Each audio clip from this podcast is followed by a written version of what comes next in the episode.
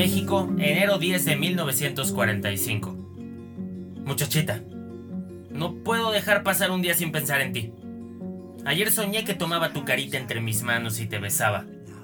Fue un dulce y suave sueño. Ayer también me acordé de que aquí habías nacido y bendije esta ciudad por eso, porque te había visto nacer. No sé lo que está pasando dentro de mí, pero a cada momento siento que hay algo grande y noble por lo que se puede luchar y vivir. Ese algo grande, para mí, lo eres tú. Esto lo he sabido desde hace mucho, más ahora que estoy lejos lo he ratificado y comprendido. Estuve leyendo hace un rato un tipo que se llama Walt Whitman y encontré una cosa que dice, el que camina un minuto sin amor, camina amortajado hacia su propio funeral. Y esto me hizo recordar que yo siempre anduve paseando mi amor por todas partes hasta que te encontré a ti y te lo di enteramente. Clara, mi madre murió hace 15 años. Desde entonces, el único parecido que he encontrado con ella es Clara Aparicio, alguien a quien tú conoces, por lo cual vuelvo a suplicarle, le digas, me perdone si la quiero como la quiero y lo difícil que es para mí vivir sin ese cariño que ella tiene guardado en su corazón. Mi madre se llamaba María Vizcaíno y estaba llena de bondad, tanta que su corazón no resintió aquella carga y reventó. No, no es fácil querer mucho.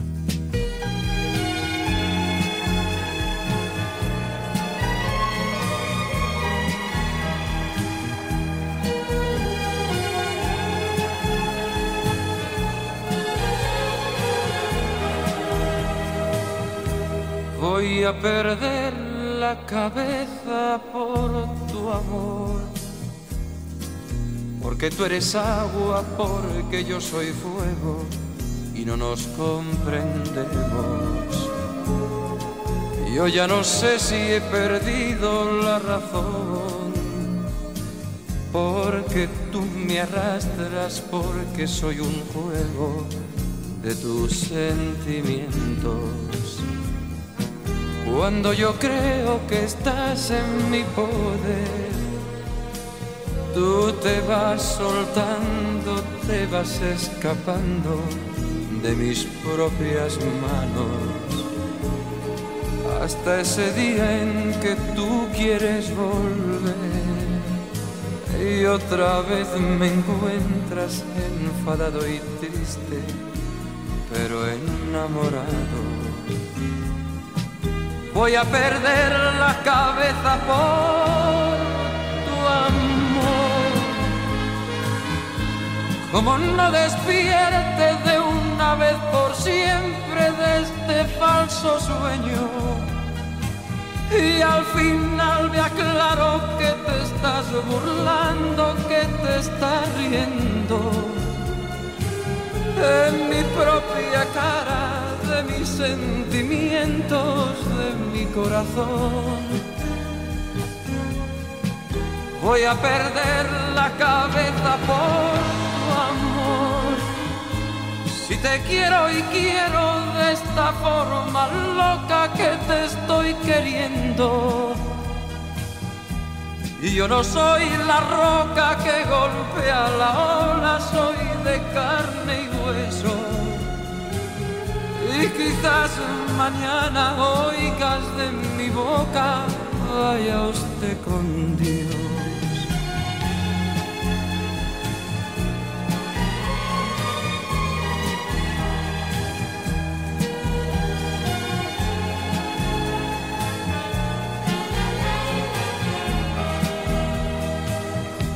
Cuando yo creo que estás en mi poder te vas soltando, te vas escapando de mis propias manos. Hasta ese día en que tú quieres volver y otra vez me encuentras enfadado y triste, pero enamorado. Voy a perder la cabeza por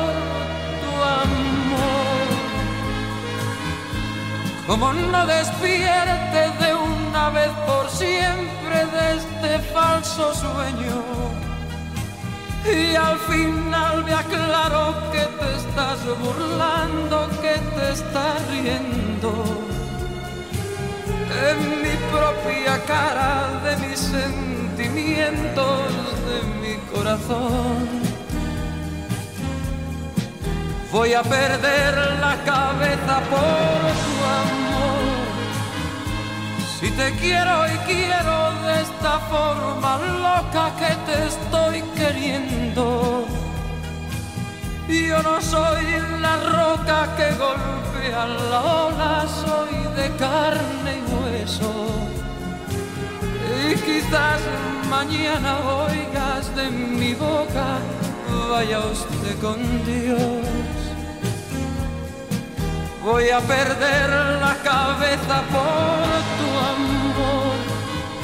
Si te quiero y quiero de esta forma loca que te estoy queriendo.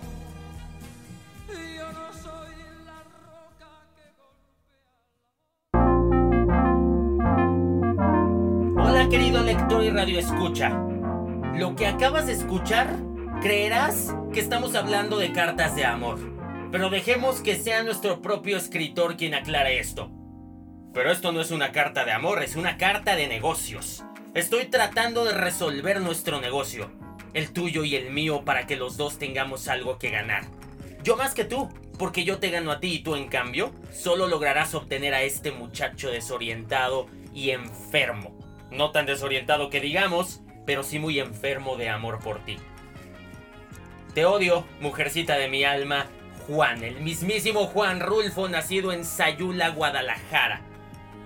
Una huelga en la universidad le impidió inscribirse y se trasladó a la Ciudad de México donde asistió a algunos cursos de la Facultad de Filosofía y Letras y durante décadas viajó por el país y trabajó en Guadalajara, en Ciudad de México, empezó a publicar sus cuentos gracias a un gran amigo de él y durante esos años también empezó a ser fotógrafo. Pero por ahí Juan Rulfo conoce a Clara Aparicio en Guadalajara en 1941, cuando yo tenía 13 años, ella.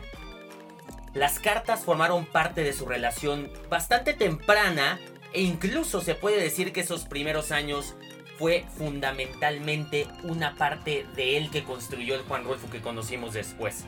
Cuando apenas se conocen, pero ya nuestro Juan le ha declarado sus intenciones de casarse con ella, él debe de viajar a la capital, a la Ciudad de México, para acompañar a un tío. Y a través de cartas en su noviazgo se va haciendo una realidad hasta que se casan el 24 de abril de 1948. Textos llenos de amor, de esperanza, de ilusión, de vida propia, cartas que son entregadas y que sedujeron a Clara de alguna forma. Personales algunas de las cuales construyen ciertos poemas juveniles que te enseñan esa alma, esa intimidad que tenemos todos nosotros y que comenzó con 27 años sintiéndose huérfano y la terminó casado con dos hijos y el corazón lleno de esperanza nuestro Juan.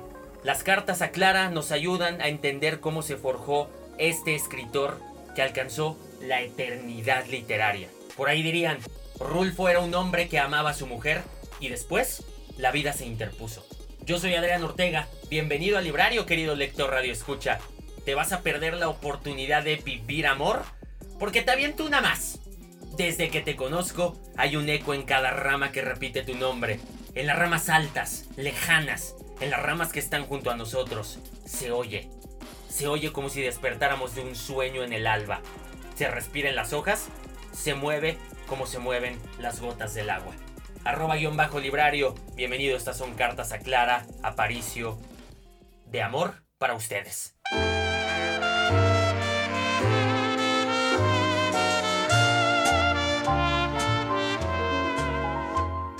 Bonita como aquellos juguetes que yo tuve en los días infantiles de ayer, bonita, como el beso robado, como el llanto llorado por un hondo placer. La sinceridad de tu espejo fiel puso vanidad en ti. Sabes mi ansiedad y haces un placer de las penas que tu orgullo forja para mí, bonita. Haz pedazos tu espejo para ver si así dejo de sufrir tu altivez.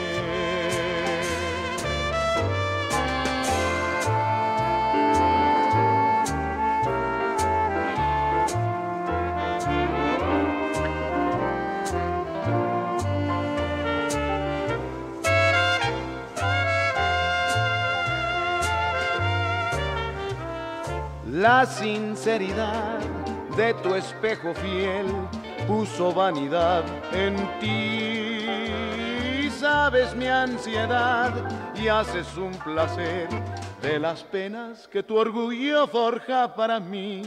Bonita, haz pedazos tu espejo para ver si así dejo de sufrir tu altivez.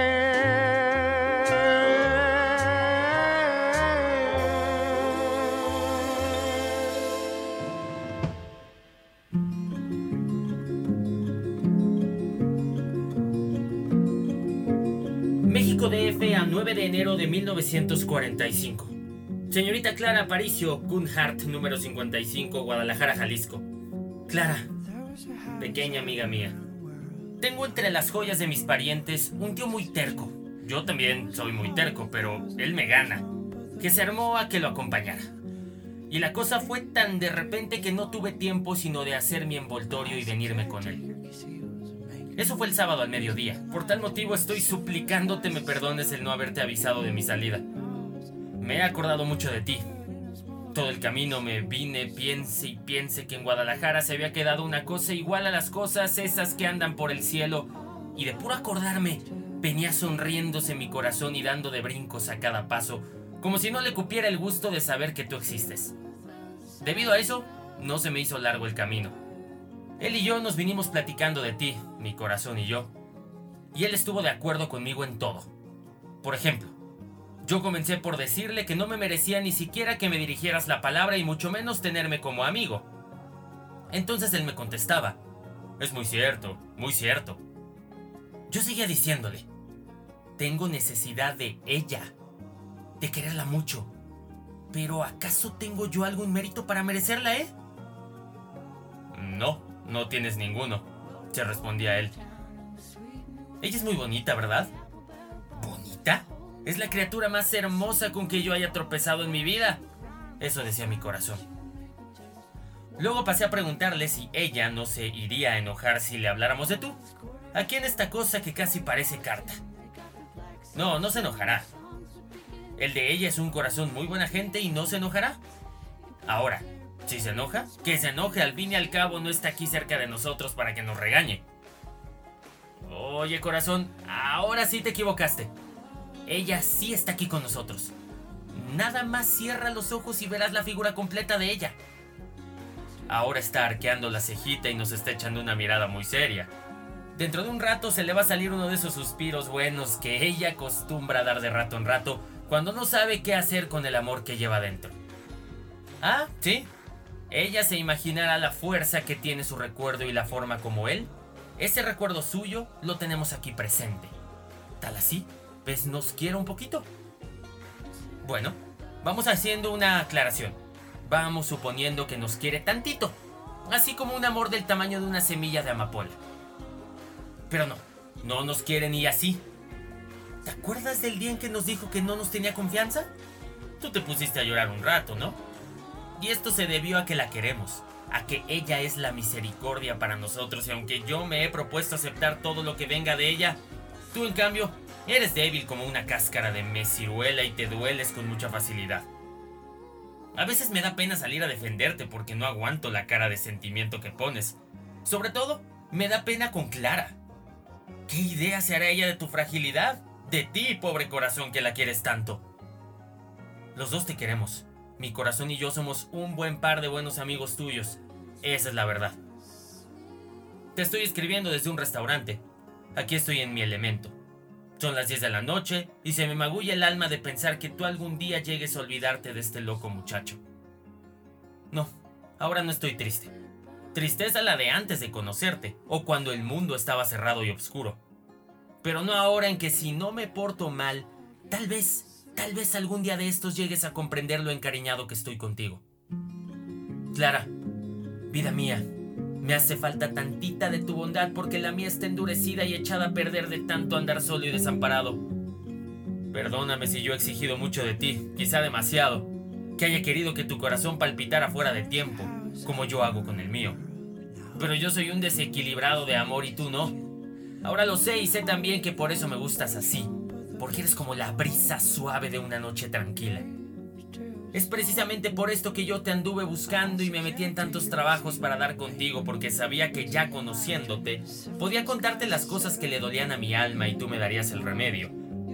Clara, no sé todavía los días que me voy a estar por aquí. Ando arreglando el asunto de mis sueldos y quiero ver de paso si es posible dedicarme al librero allá en Guadalajara. Ya que estoy aquí, quiero aprovechar el tiempo en algo.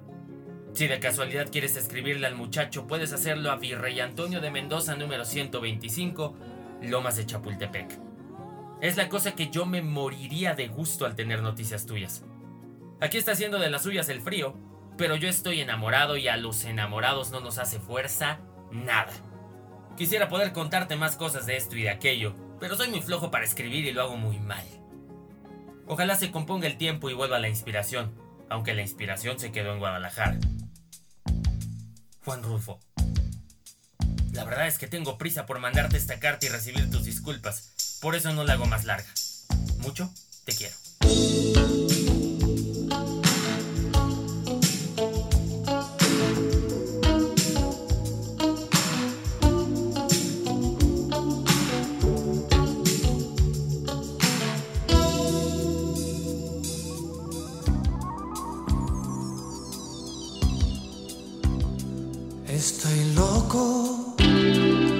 Por tu cuerpo, por tu fuego, por tu aliento, por tu furia, por tus ganas y tu miedo, por tu amor, por tus manos y tus besos.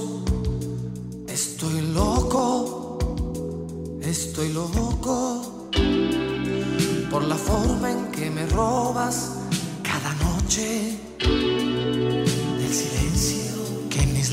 te responde. Este loco inexplicable, fiel deseo. Estoy loco, estoy loco por este amor irremediable que hoy me toca.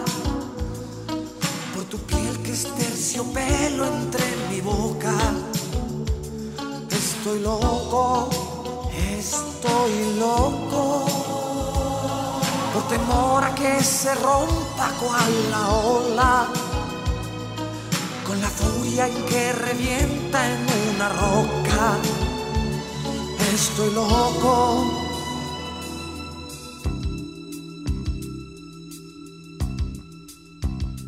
Estoy loco y soy un niño que camina de la mano. Regresa siempre al nido. Y este loco inexplicable, fiel deseo.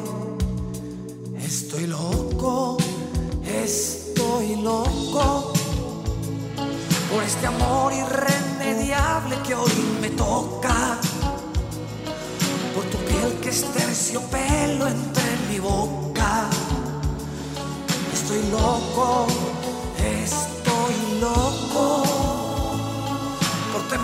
que se rompa cual la bola, con la furia en que revienta en una roca. Estoy loco, estoy loco.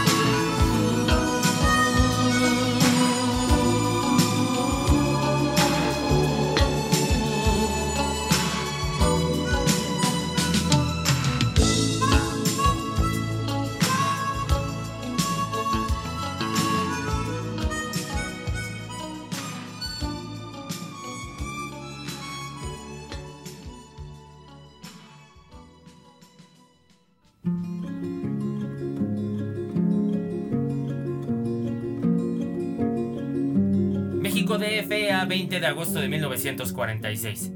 Señorita Clara Paricio, Guadalajara, Jalisco. Mujercita, ayer me llegó muy fuerte el amor por ti. Estuve en una fiesta en la casa de la pintora María Izquierdo y ahí me encontré con un gran montón de poetas y pintores y escultores y artistas y coleros como yo. Ahí me encontré a Isabela Corona y me solté platicando con ella. Y como yo estaba medio romántico, le hablé de ti y ella me dijo que tenía una prima en Guadalajara que, según el decir, poseía las piernas más bonitas y monumentales de todo el occidente del país. Pero que conforme lo que yo le decía de ti, debía de no ir a visitar a su prima y en cambio, casarme contigo luego, luego y enseguida inmediatamente lo más pronto posible, porque de otro modo me iba a caer cualquier día muerto de amor a la orilla de cualquier banqueta. Eso sucedió porque allí se trataba de un banquete, María Izquierdo es muy fea y tiene una hija más fea que tú. También conocí a Enrique González Martínez, el autor de Tuércele el cuello al cisne y a José Gorostiza, el mejor poeta de México. Muerte sin fin. Antología, Laurel, páginas tales y cuales. A Rosaura Revueltas, que está loca de querer tanto a su marido que se le fue de su casa hace dos años y al que todavía anda buscando. Bueno, se bebió, se comió y se dijeron muchas barbaridades que no te cuento porque te pondrías coloradita. Y como te iba diciendo me acordé de ti mucho y ya no hallaba quien contarle que tú vivías sobre la tierra y que comías y dormías y que no eras ningún fantasma ni ninguna alucinación mía, sino que estabas vivita y coleando y que te quería mucho y que ya no te iba a regañar nunca con tal de poder creer, aunque no sea cierto, que tú también me quieres. Te iba a escribir anoche mismo, pero ya te puedes imaginar que llegué algo atarantado no de lo que tú te imaginas, sino de la desvelada, pues eran las 5 de la mañana y la cama estaba rete sabrosa. Te recomiendo que veas una película que se llama La escalera del caracol. Ahí sales tú dando unos gritos muy fuertes. De cualquier modo ya tengo ganas de ver tu naricita y esa boca tuya que tanto me gusta. Dios sabe que... ¿Cómo salieron tus fotografías? Recógelas todas, no vaya a suceder que las pongan en el escaparate y alguno, algunos o algunas, pretérito perfecto del verbo algunear, te lleguen a confundir con la Virgen de Zapopan y luego te quieran llevar en peregrinación por las calles. Cuídate mucho y quiéreme mucho, pedacito de jitomate.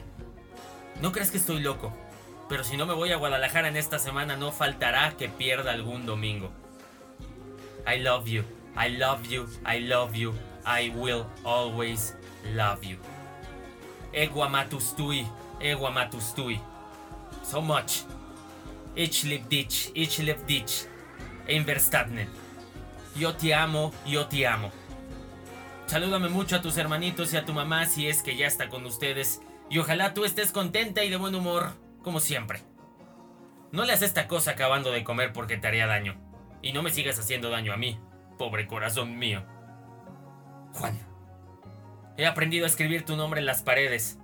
No te escribo nada de este lado porque me dijeron que era falta de educación. En ese sentido, tú sabes que yo soy muy correcto.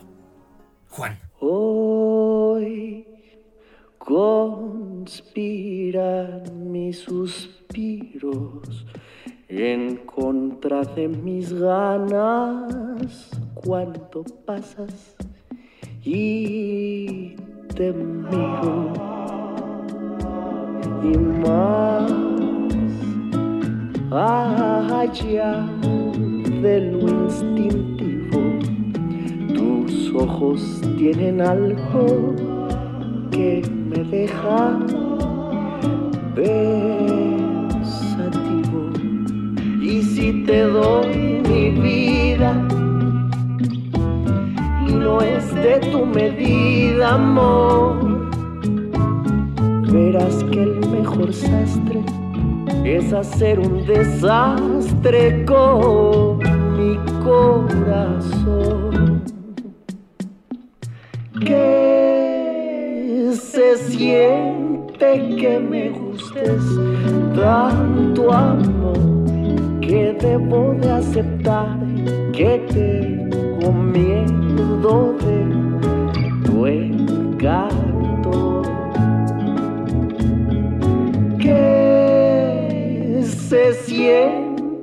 Que me gustes tanto amor que si un día tú te vas con alguien más, yo voy también.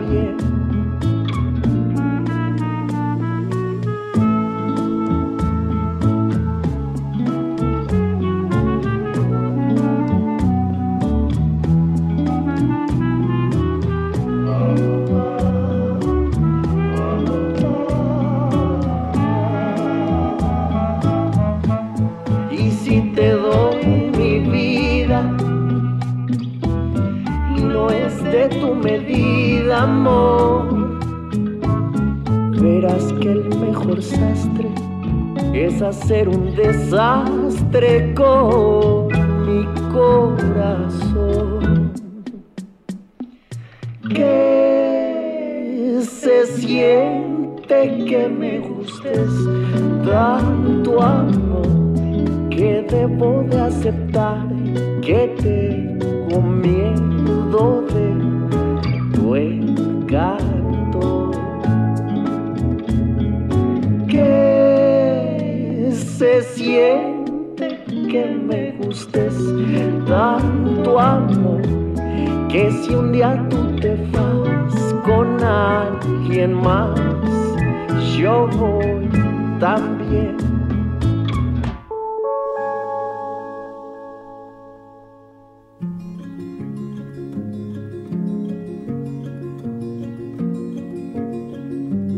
México DF a 26 de mayo de 1947.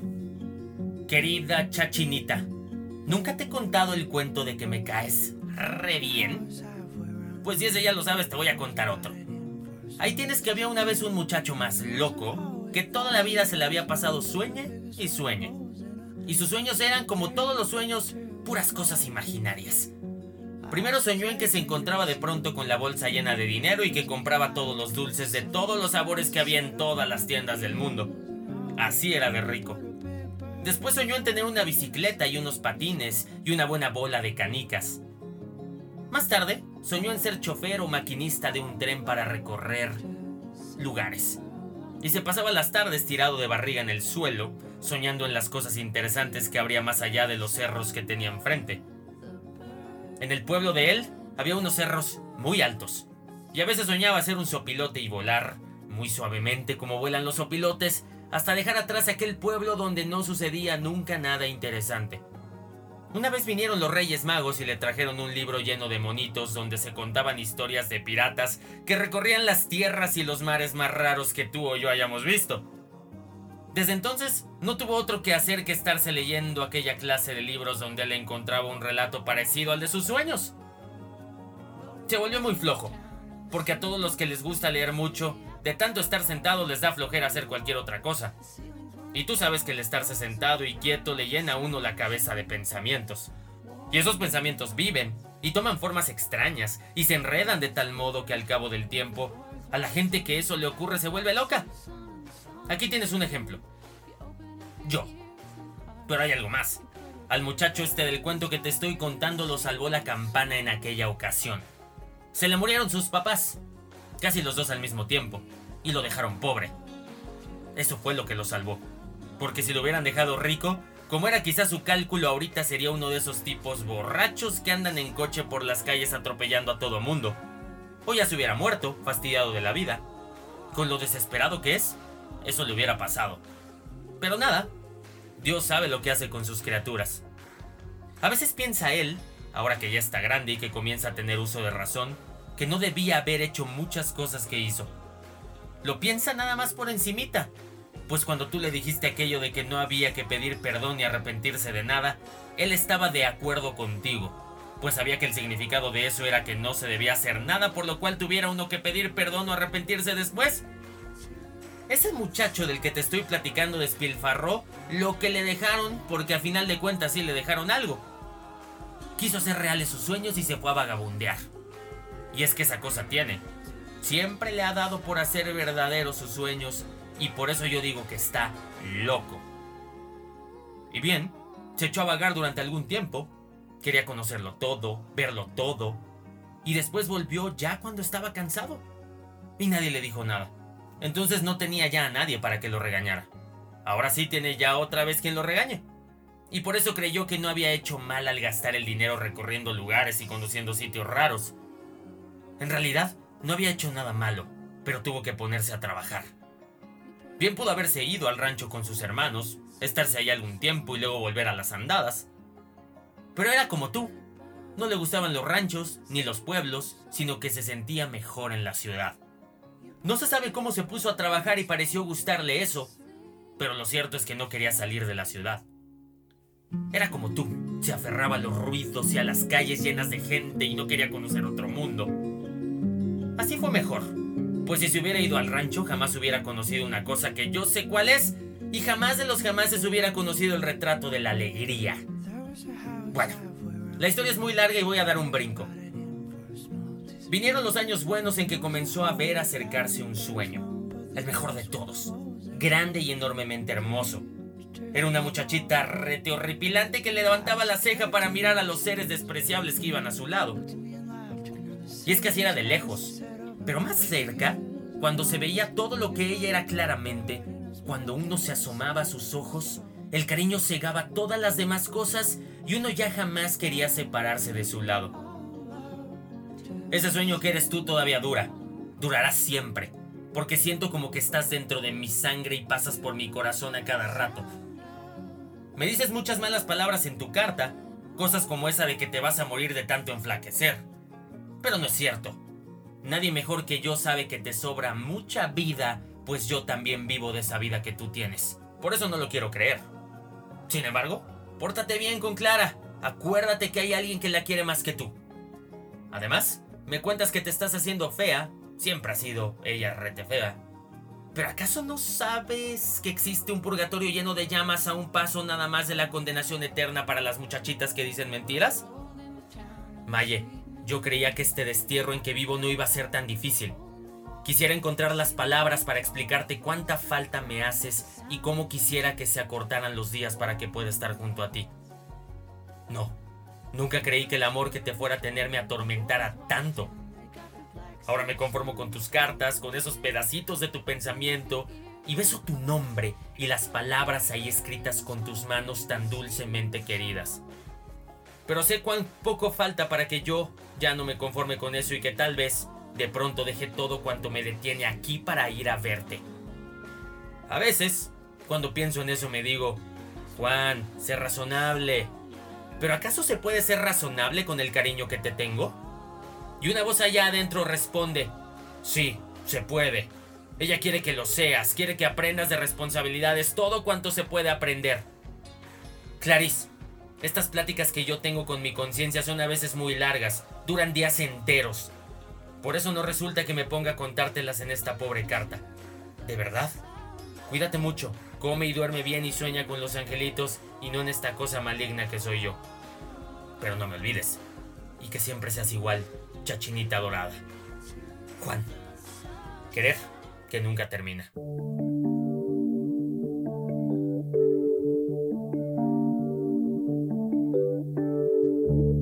Nunca cambié por complacerme por quererme retener. Nunca imagines que te suceda, que yo te deje de querer.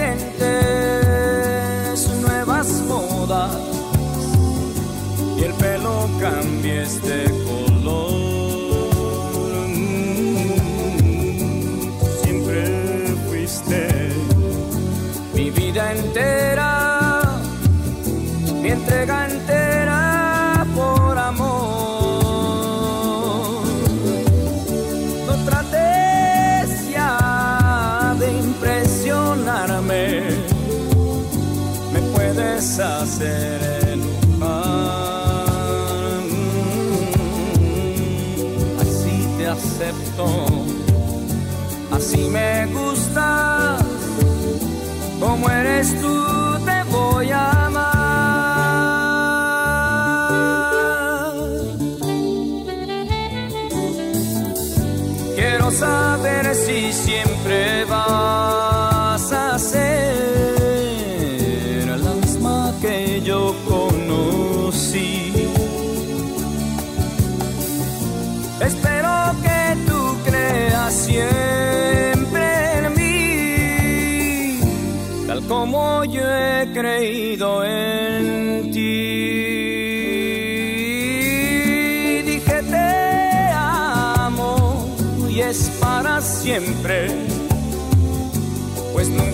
te voy a dejar.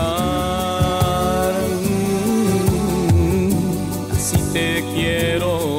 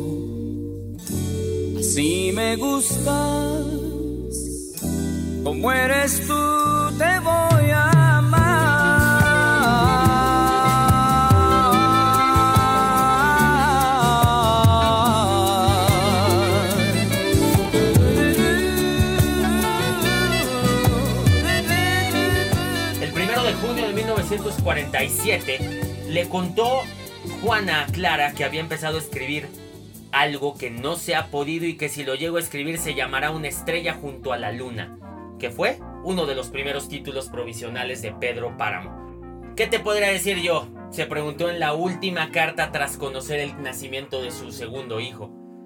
Esta carta debería ir sin palabras, solo llena de besos y del gran cariño que te tengo. Molerte a besos en el gran molino de mi corazón que tú has hecho tuyo y poner mi alma desdoblada como una sábana para que tú envuelvas en ella a toda tu familia. Le escribió nuestro Juan en cartas a Clara. Escuchamos algunas de las 84 que componen este libro. Juan y la excelsa manera de enamorarse de una persona a la distancia y que sin duda alguna, ¿qué sería de la literatura sino una enorme carta que le hacemos a una situación particular? Una carta en donde nos declaramos, en donde nos arrepentimos, en donde nos dolemos, en donde nos enamoramos. Conforme vamos pasando en esta historia, vamos encontrándonos a un Juan Rulfo cada vez más enamorado, pero cada vez con más ideas. Hasta pronto, yo soy Adrián. Esto fue Librario.